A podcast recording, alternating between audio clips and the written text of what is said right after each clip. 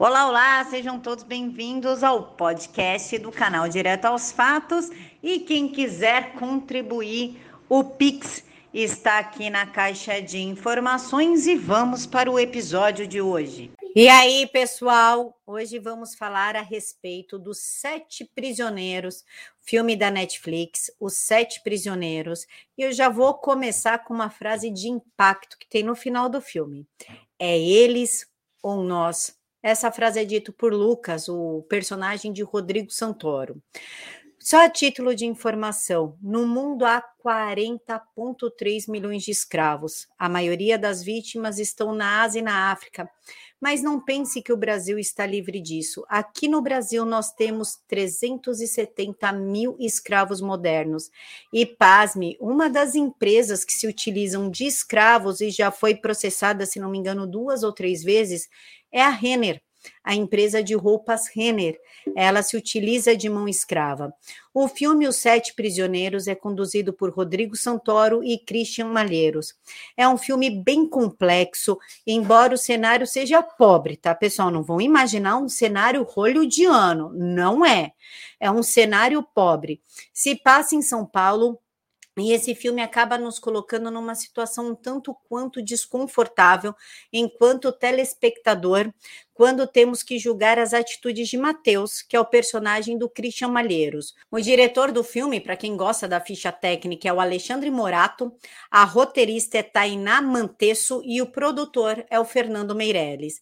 Eu vou ser bem sincera com vocês. Eu assisti esse filme de uma forma bem despretensiosa. Eu só queria descansar à noite e o filme acabou me gerando um impacto tão grande que eu mal consegui dormir, quando eu percebi a profundidade dos personagens e a complexidade das situações que foram apresentadas. O Lucas, que é o personagem do Rodrigo Santoro, ele é um homem branco que veio de uma classe social bem baixa e ele acaba comprando meninos de áreas pobres do interior de São Paulo e estrangeiros, como venezuelanos, chineses, bolivianos, haitianos, coreanos, enfim, para sustentar toda uma rede de lavagem de dinheiro e tráfico humano. Uma das coisas que chama atenção no filme, em um determinado momento, o Lucas se encontra com um político, ele leva o Mateus junto. E esse político, que é um personagem secundário, inóspito, não faz qualquer diferença no filme, revela que o Lucas também foi um escravo dele quando ele era pequeno, quando o Lucas era pequeno, e o chamava assobiando. Isso mesmo, ele assoviava e o Lucas atendia, tanto que ele assovia e automático o Lucas olha e assovia novamente como se ele não tivesse saído do sistema.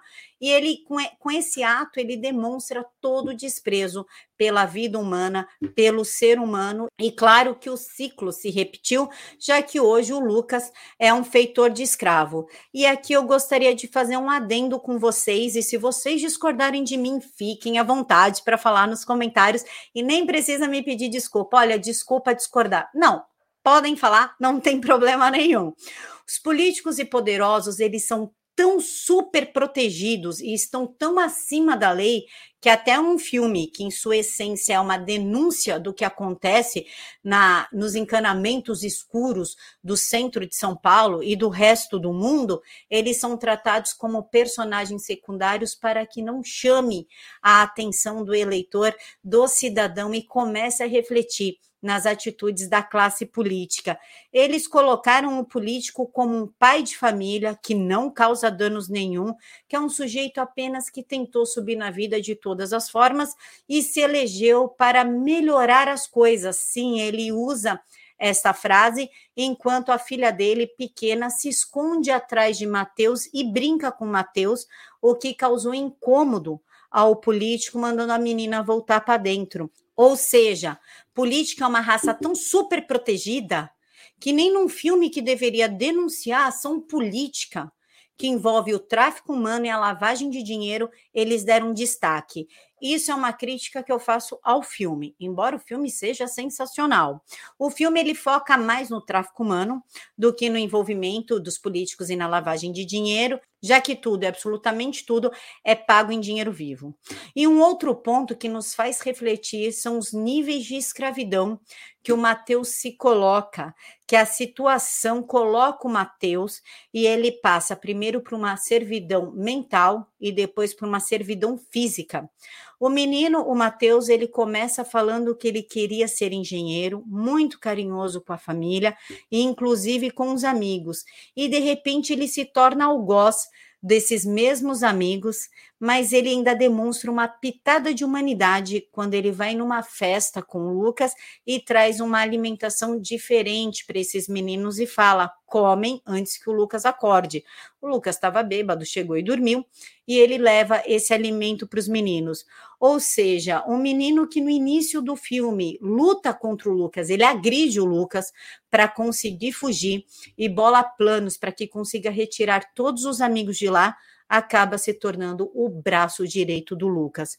Por dinheiro ou para proteger a família, não sei. Cabe você a julgar.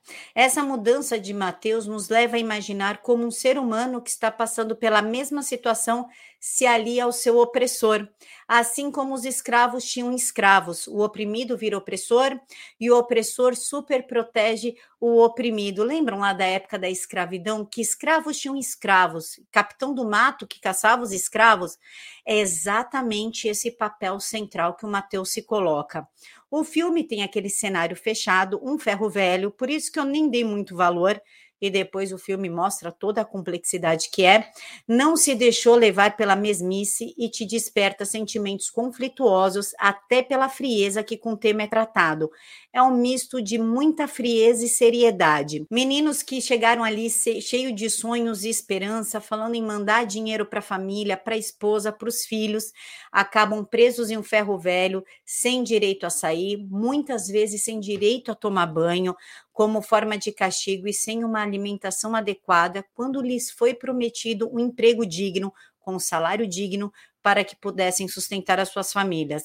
Assim segue com bolivianos que estão presos num quarto de confecção e o filme mostra isso. E quando o Matheus tem que optar por três estrangeiros para levar pro ferro velho e ainda cobrar por duas mulheres que ele vai traficar. Eles escolhem ali duas mulheres, uma delas é uma coreana e a outra é boliviana, e ele leva para um, se não me engano, são chineses, para traficar essas mulheres e ele cobra 10 mil por cada mulher. Quem vai receber esse dinheiro é o Matheus, amando do Lucas. Ele recebe esse pagamento e ganha mil reais pelo trabalho feito, ou seja, ele começa a se absorver naquele sistema. E o que choca um pouquinho neste momento é o olhar vazio do Matheus para aquelas mulheres que estavam no chão chorando desesperadas.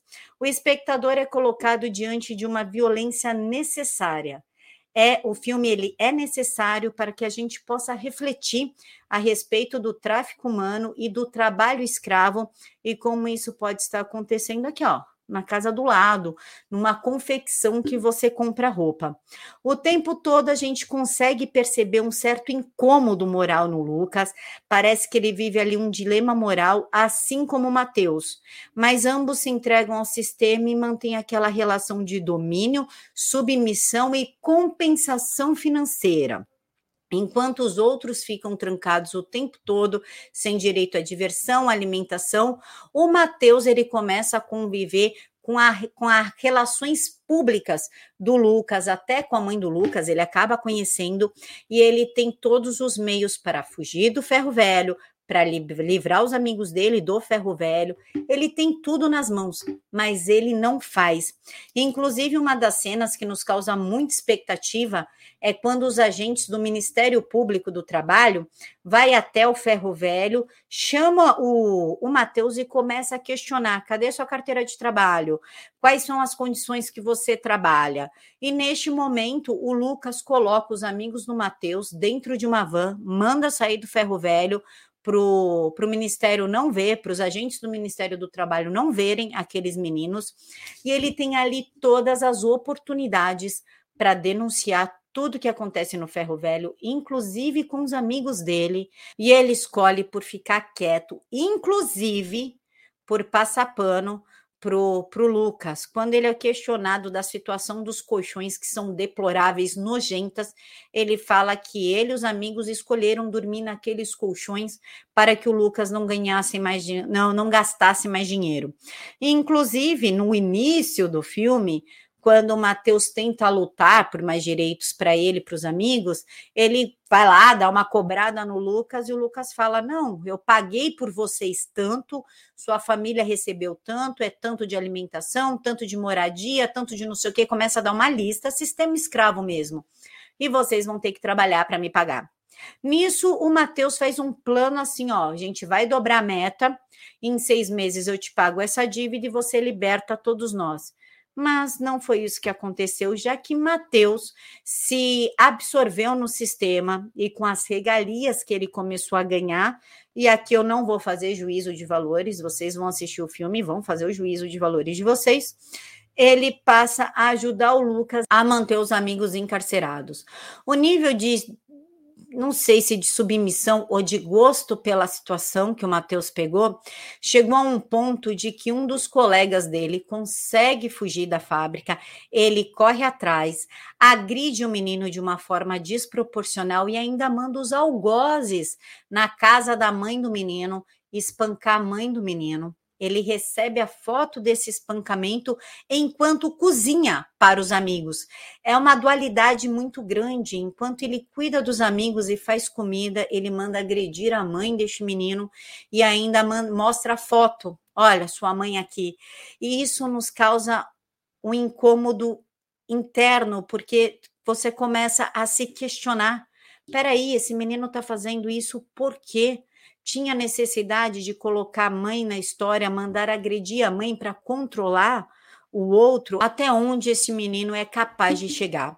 O ponto-chave do filme é quando o Matheus tenta é, angariar mais direito para os amigos dele, ou ex-amigos, né? Já que os meninos que estão encarcerados se revoltam com o Matheus e com justa razão.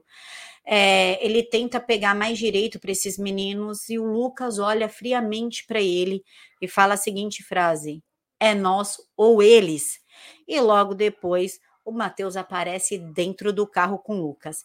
E é neste ponto de inflexão que o Mateus tem que fazer uma difícil escolha e vocês vão ter que assistir o filme para saber esse final. Deixem aqui para mim nos comentários o que vocês acham e qual o próximo filme ou livro que vocês querem para quinta-feira.